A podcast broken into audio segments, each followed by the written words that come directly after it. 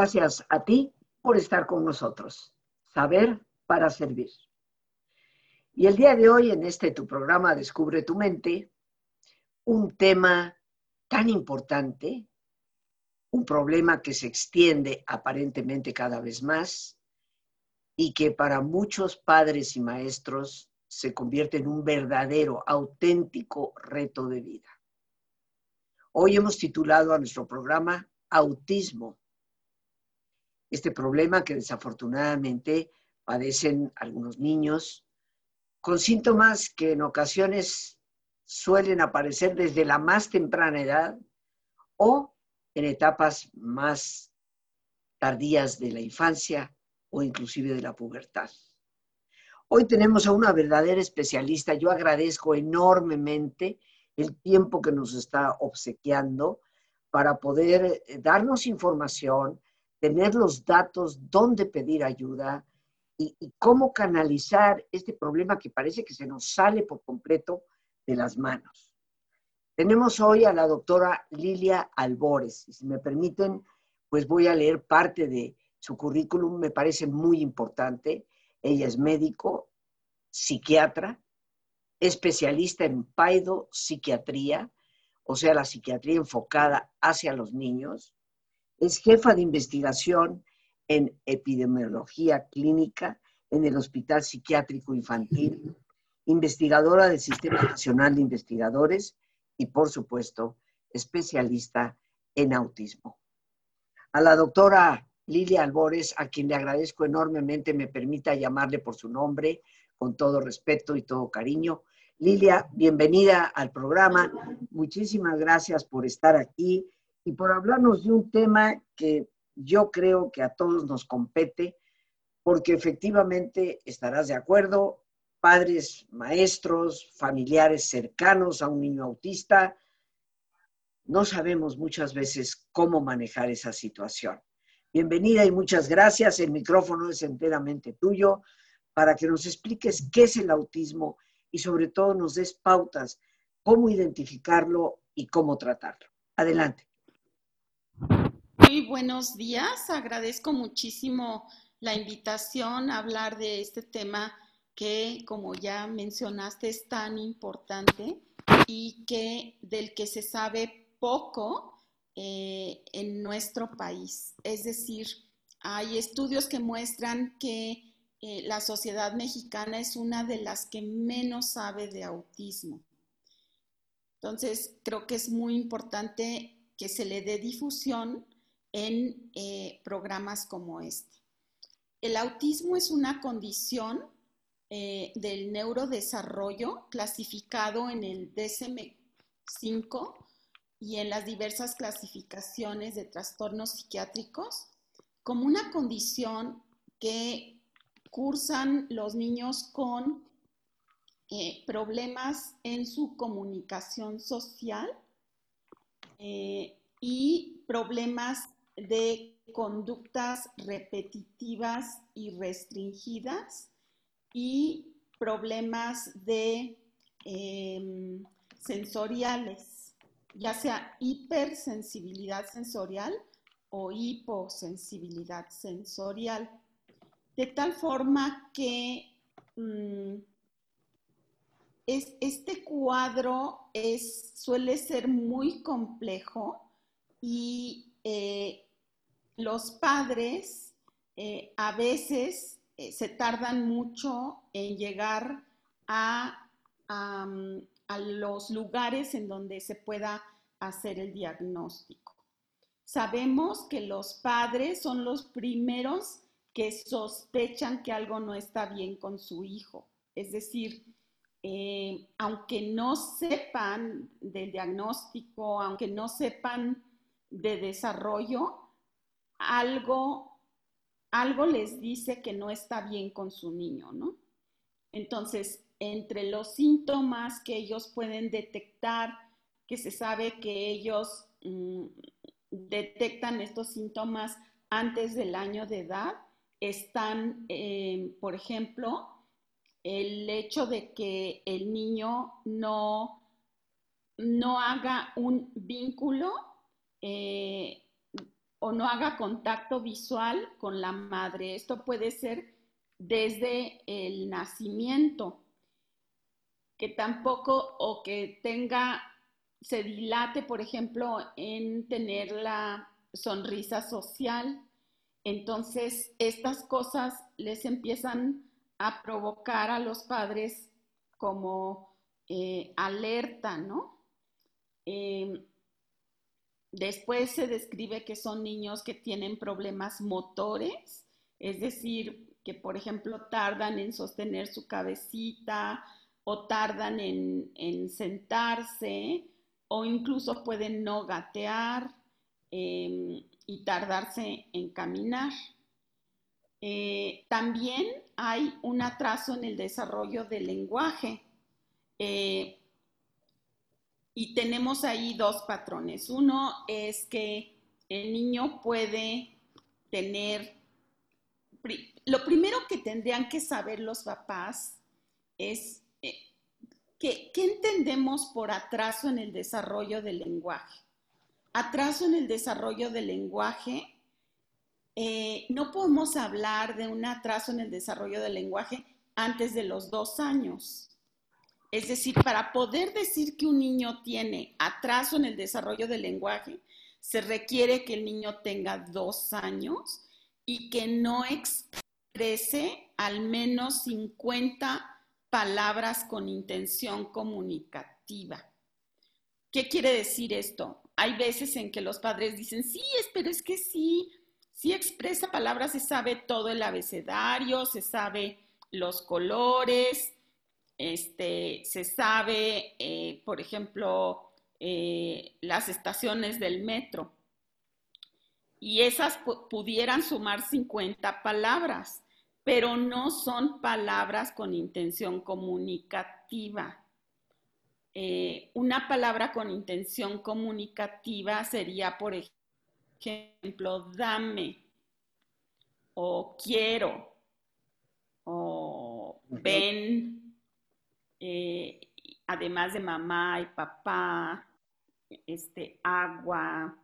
Entonces, estos niños eh, a los dos años tienen un atraso en el desarrollo del lenguaje.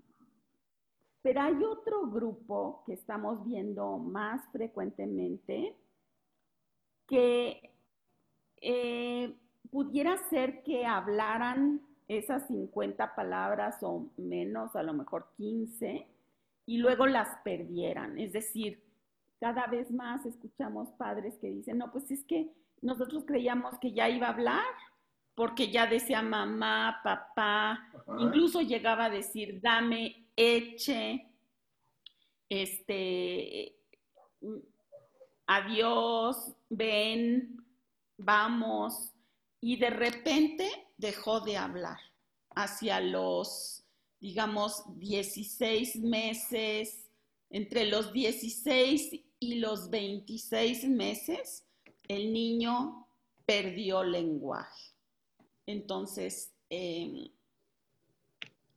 eh, la pérdida del lenguaje es un síntoma de alarma.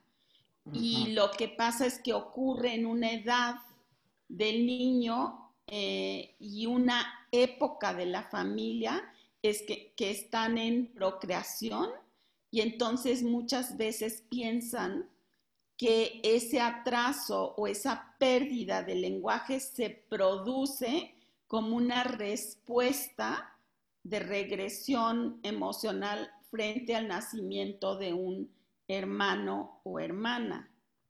Y eso a veces atrasa todavía más el, diagnóstico. El diagnóstico. Entonces, una...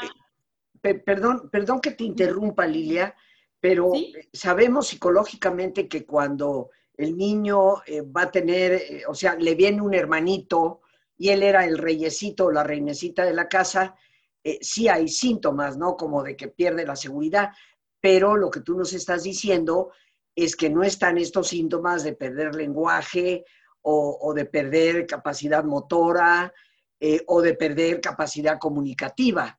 Hay otros síntomas, ¿no? El niño empieza a hacer berrinches, eh, el niño rechaza al hermanito o a la hermanita, ¿no? Eso creo que es importante definirlo. Claro, entonces, eh, e, e, entonces, eso cuando alguien les dice, no, el pediatra, es muy común que el pediatra diga, mm, su niño es de los que se va a tardar en hablar, o es que es la respuesta frente al nacimiento del hermano. Yo invito a los papás a que piensen que de verdad este no es un síntoma eh, de que se presente como una regresión emocional frente al nacimiento de un niño.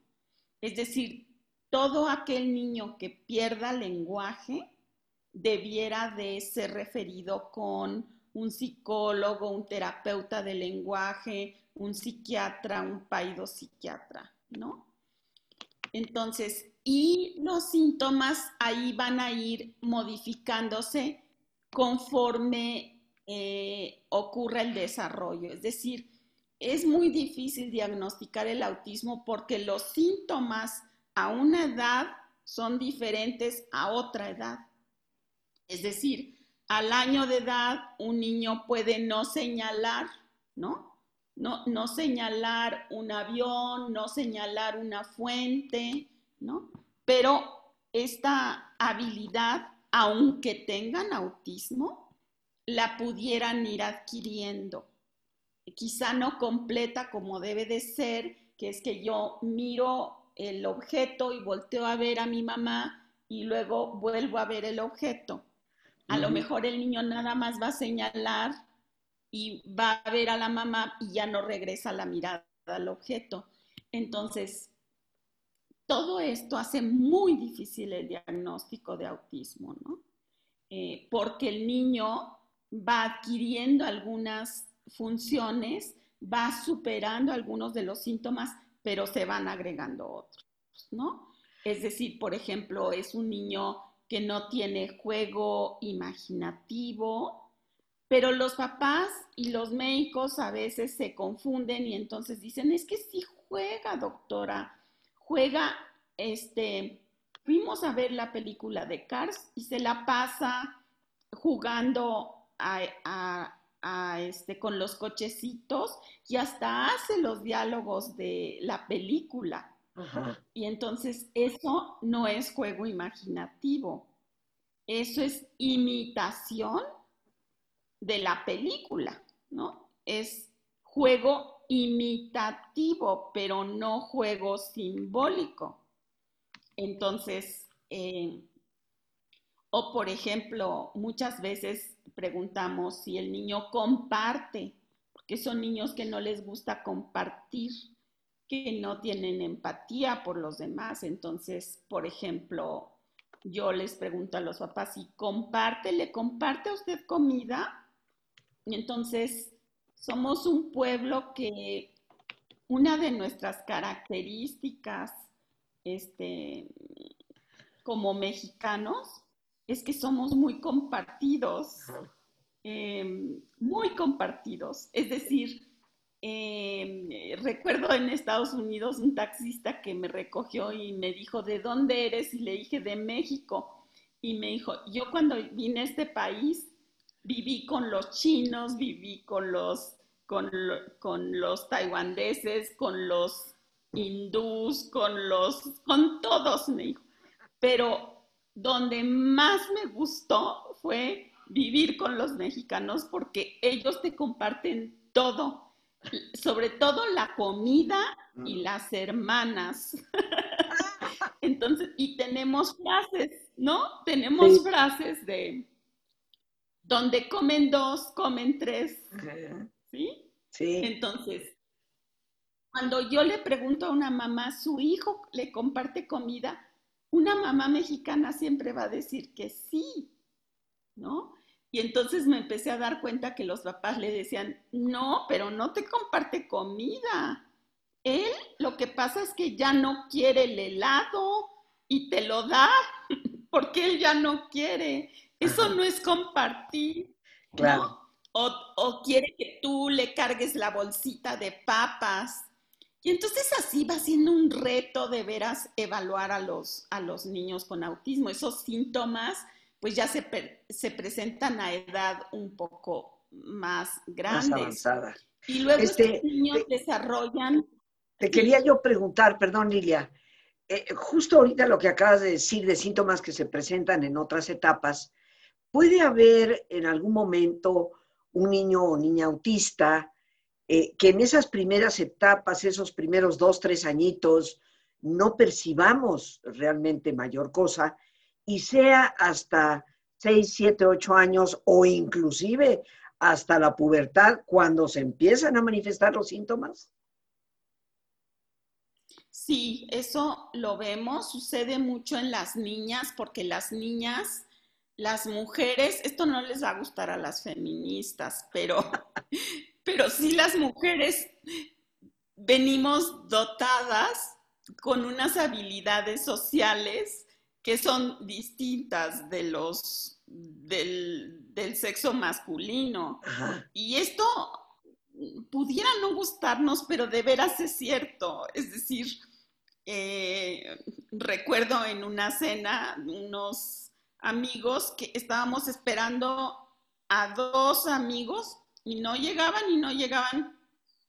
Y hablaban por teléfono y decían, si habla fulanito, le dices que estoy en el metro esperándolo.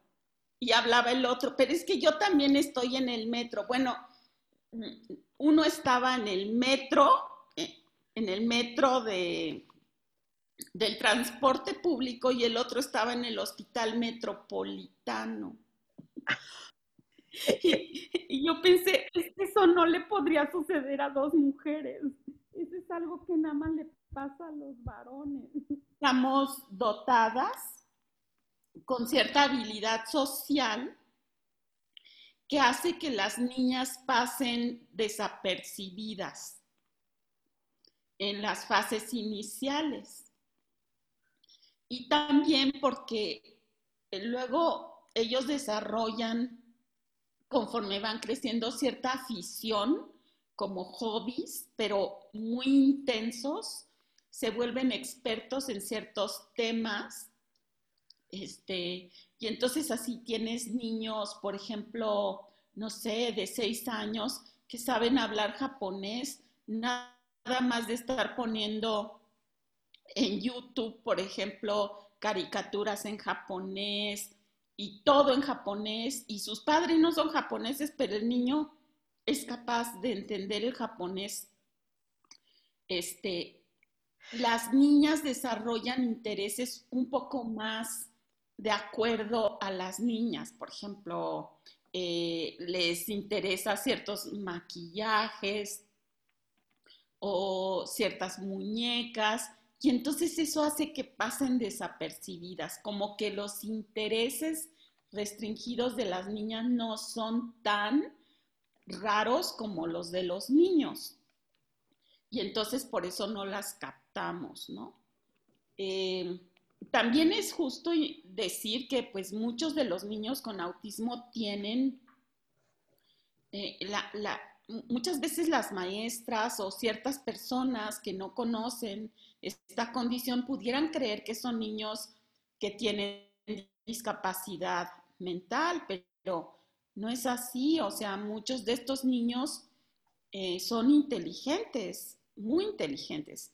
Antes se pensaba que 75% de los niños con autismo tenían retraso mental y hoy sabemos que solamente el 30% de los niños con autismo tienen una discapacidad intelectual.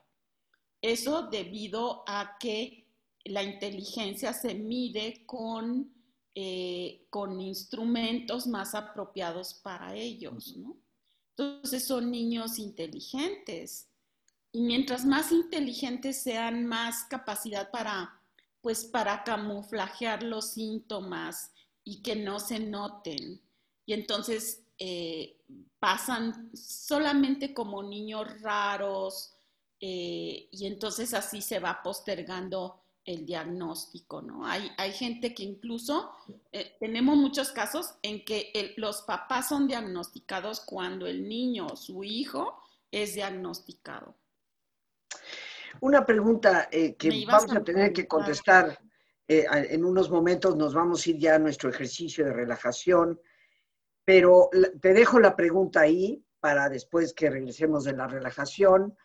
Me imagino que entre más tardío es el diagnóstico, menos se puede eh, facilitar la ayuda y por lo tanto la capacidad del niño de irse adaptando, mejorando ciertas conductas. Pero te la dejo ahí como pregunta. Nos vamos a ir a nuestro ejercicio de relajación. Lilia, eh, en un instante estamos ya de regreso. Pues bien, queridos amigos, hacemos esa pausa habitual para todos nosotros de pedirte que te pongas cómodo y si te es posible hacer el alto completo, el alto total, pues qué mejor que cerrar tus ojos. Y en una posición cómoda con tus ojos cerrados, toma conciencia de tu respiración, del entrar y el salir del aire en tu cuerpo. E imagina cómo al inhalar, así como llevas oxígeno a tus células, inhalas también serenidad para tu mente. Al exhalar, así como tu cuerpo se libera de toxinas, imagina cómo en ese aire que sale también te liberas de las presiones, de las tensiones. Respira profundamente y relaja tu cuero cabelludo. Todos los músculos que cubren tu cabeza.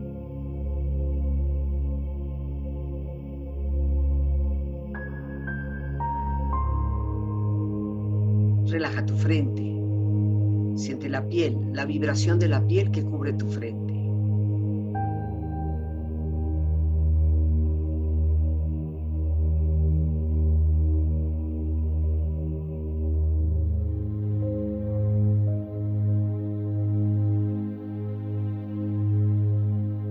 Relaja tus párpados, los tejidos que rodean tus ojos.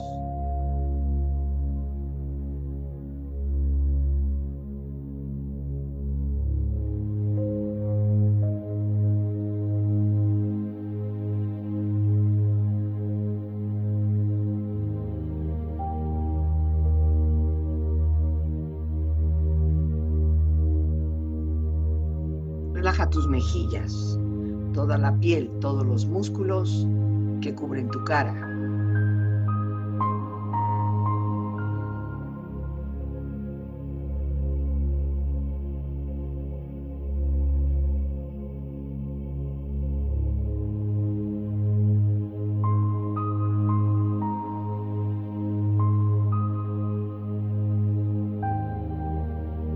Relaja tu cuello y tu garganta. Siente su flexibilidad, equilibrio, balance.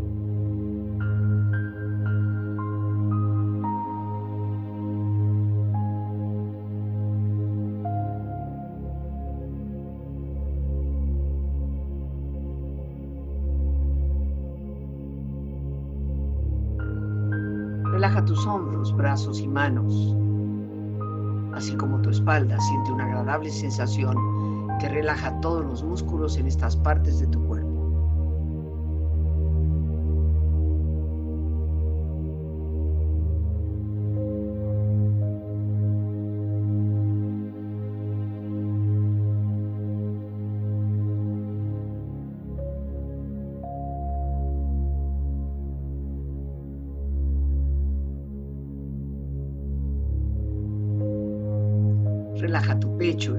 E interiormente, relajando todos los músculos, imaginando a todos tus órganos internos funcionar rítmica y saludablemente.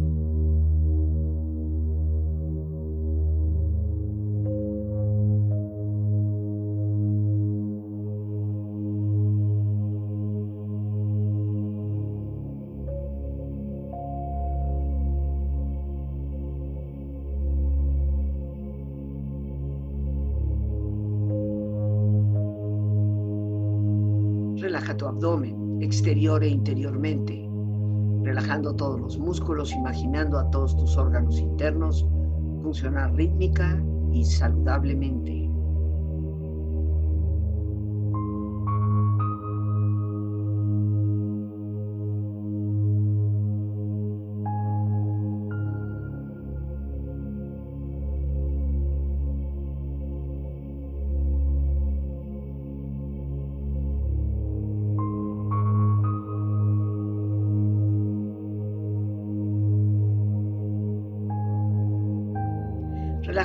Tus rodillas, siente la piel, la vibración de la piel que cubre estas partes de tu cuerpo.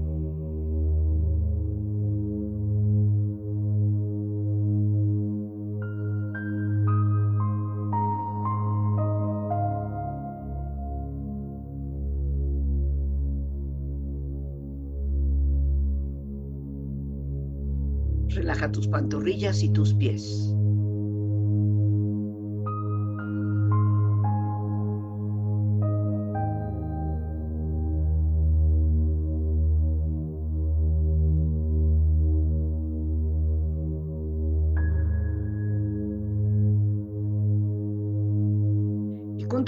Profundamente relajado, proyecta en tu mente la imagen de un lugar ideal para el descanso Imagina los colores, los sonidos, los aromas. Es una escena de belleza y paz. Siente estar ahí. Relájate bien. Con tu cuerpo relajado y tu mente serena, reflexiona. Y nos habla el autista. Acércate a mi mundo. Tú puedes entenderme a mí pero a mí me cuesta hacerme entender. Tener autismo no significa no ser humano, sino ser diferente. La mayoría de la gente observa lo que es y no lo que puede llegar a ser. Con o sin autismo, todos los niños tienen potencial. Respira profundamente. Relájate bien. Y con esta experiencia empieza lentamente a estirarte. Brazos, manos, piernas y pies. Moviendo tu cuello, bostezando si lo deseas, haciendo que tu cuerpo retome su nivel de actividad habitual hasta muy lentamente abrir tus ojos ojos abiertos, bien despierto, muy a gusto, bien descansado y en perfecto estado de salud, sintiéndote mejor que antes. Regresamos, queridos amigos, con nuestra gran invitada el día de hoy, la doctora Lilia Albores, en un programa que a mí me parece excepcional, con una información puntual, una información clara y una información que nos puede ayudar a muchísimas personas. Lilia, yo de verdad te agradezco esta claridad con la que nos hablas. Eh, te confieso que pocas veces hemos tratado el tema en este eh, programa con, esta puntualidad, con esta claridad que significa ayuda, mucha ayuda para tantas personas. Antes de irnos a esa pequeña pregunta o duda que yo te expresaba, por favor, danos tus datos. ¿Cómo puede la gente contactar contigo? Adelante, Lilia. Eh, ¿Cuál es la pregunta? De que nos des tus datos, por favor, para las personas que quieran contactar contigo. A mí me pueden escribir al correo es algali eh, con i latina arroba gmail.com algali.1209 arroba gmail.com Algali, tal como eh, suena. Voy a escribir aquí. Sí, y Lorena se va a encargar, nuestra productora, de ponerlo ahí en pantalla para que las personas lo puedan ver. Algali, arroba gmail.com, ¿es correcto? Exactamente. No, es algali.1209. 1209. ¿Verdad? Ahí lo está poniendo Lorena en la pantalla para que las personas puedan comunicarse contigo. ¿Algún otro dato que nos quieras dar?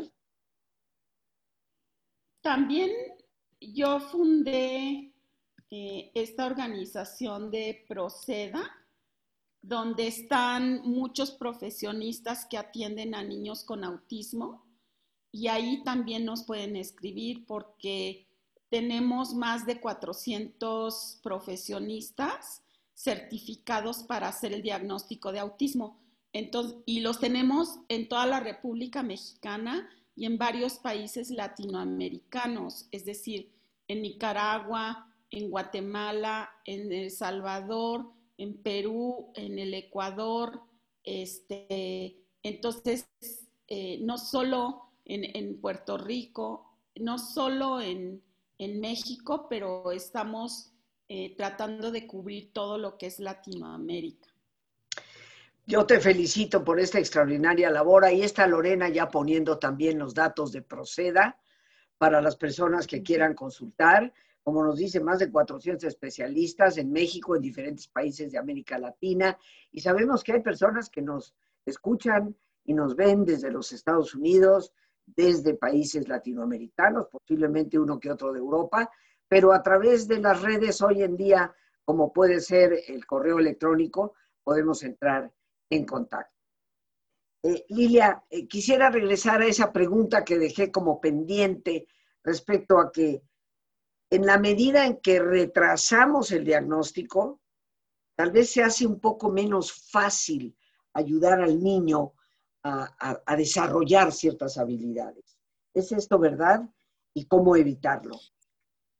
Sí, lo ideal es que el diagnóstico se haga lo más precozmente hay un motivo y es que tenemos numerosas eh, intervenciones eh, que tienen evidencia científica en el sentido de mejorar muchísimo las habilidades sociales de los niños. Sin embargo, conforme el niño va creciendo, estas intervenciones eh, van siendo menos accesibles, es decir, hay muchísimas para los niños pequeños, pero no tantas para los niños adolescentes y menos pues para los adultos. Entonces, idealmente eh, a un niño mm, deberíamos de tratar de, diagnosticarlo como al año y medio de edad, este, lo antes posible para que las terapias eh, se inicien a la brevedad y pues tienen muy buen eh, pronóstico cuando esto ocurre así. Eh, esto que hablas del, buen pronóstico, entonces podemos decir, vamos a decir que enfrentamos el caso de un niño o niña que se da más en los niños, porque tengo entendido que el autismo es más frecuente en los varoncitos que en las niñas. vamos a decir, un niño con autismo severo, Aún así, si es diagnosticado a muy temprana edad, esto puede ayudar a que el niño salga un poco más adelante y desarrolle ciertas habilidades? Sí, yo creo que algo que yo siempre digo cuando doy clases es que es que hay que ser muy celosos a la hora de hablar del pronóstico, porque es fácil que nos que nos equivoquemos. Eh, alguna vez yo tuve a una paciente, eh, hago investigación en el hospital y a mí me pareció que esta chica, pues le puse, no le dije a ella, pero lo puse en su expediente que me parecía que tenía muy mal pronóstico, que seguramente no iba a terminar, o sea, muy mal pronóstico para la vida académica y laboral. Esa fue, esas fueron mis anotaciones que puse ahí. Y años después la llamé porque queríamos que nos donaran sangre para participar en un, em, en un proyecto con el, en relación a los genes. Y como ellos fueron adorados de niños, este, pues parecía estupendo revalorarlos de adultos y me he llevado una sorpresa, pero increíble. O sea, esta niña que yo le puse ahí pésimo pronóstico para la vida académica y laboral, y yo le dije, bueno, ¿y cómo estás ahora? Y entonces le dije, porque veía yo que tenías muchos problemas de aprendizaje, este, ¿qué pasó con eso? Y entonces me dice, no, pues terminé la secundaria le digo, ah, luego terminé la preparatoria y luego, y me dice, eh, pues este, hice el examen para ingresar a la universidad y aprobé y estoy en el último semestre de lingüística. ¡Wow! y, le, Y luego, y me dijo, ah, pues es que no sé si voy a hacer corrección de estilo o el doctorado en neurolingüística. ¡Qué increíble! ¡Qué increíble! O sea, yo creo que no hay que hacer pronóstico, porque luego nos llevamos este, grandes sorpresas, muchas sorpresas, porque son niños que como son muy dedicados, muy repetitivos, muy tenaces, logran mucho a veces, a veces más que los niños que son inteligentes, pero que no tienen esa tenacidad, ¿verdad? Entonces, yo invito a todos los padres de familia, los colegas, que no hagamos pronóstico. Un niño se puede ver mal y sin embargo después, en la vida adulta, resulta que tiene alguna habilidad, como por ejemplo esta persona que vino a México es un inglés que dibuja de memoria las ciudades y de eso vive y tiene esa habilidad increíble, ¿no? Entonces yo invito a que no, no expresemos eh, el pronóstico. Más bien creo que lo que hay que hacer es echarle ganas, ¿no? Muchas ganas. Podríamos. Que estos niños reciban terapia y investigar sus aficiones y sus pasiones. Podríamos decir, este, Lilia, porque ya vamos a tener que, cerrar, el tiempo nos, nos gana siempre aquí.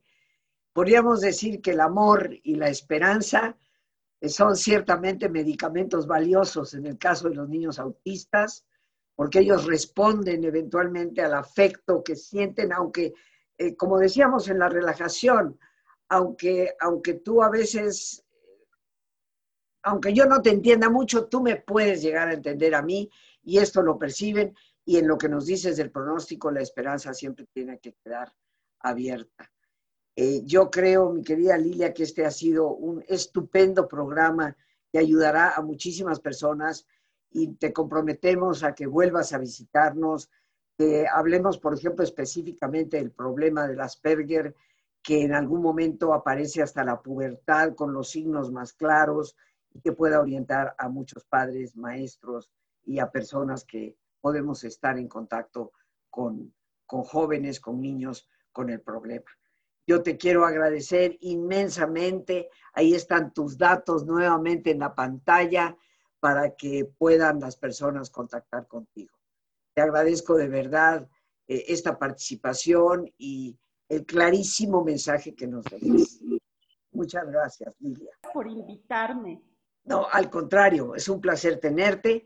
Y bueno, amigos, pues las gracias a Dios por este espacio que nos permite compartir a la doctora Lilia Albores con un currículum verdaderamente impresionante, alguien de total confiabilidad para poder recurrir a ella. Y las gracias a nuestra productora Lorena Sánchez, a ti, el más importante de todos, una vez más, gracias. Muchísimas gracias por tu paciencia al escucharme y por ayudarme siempre a crecer contigo. Que Dios te bendiga.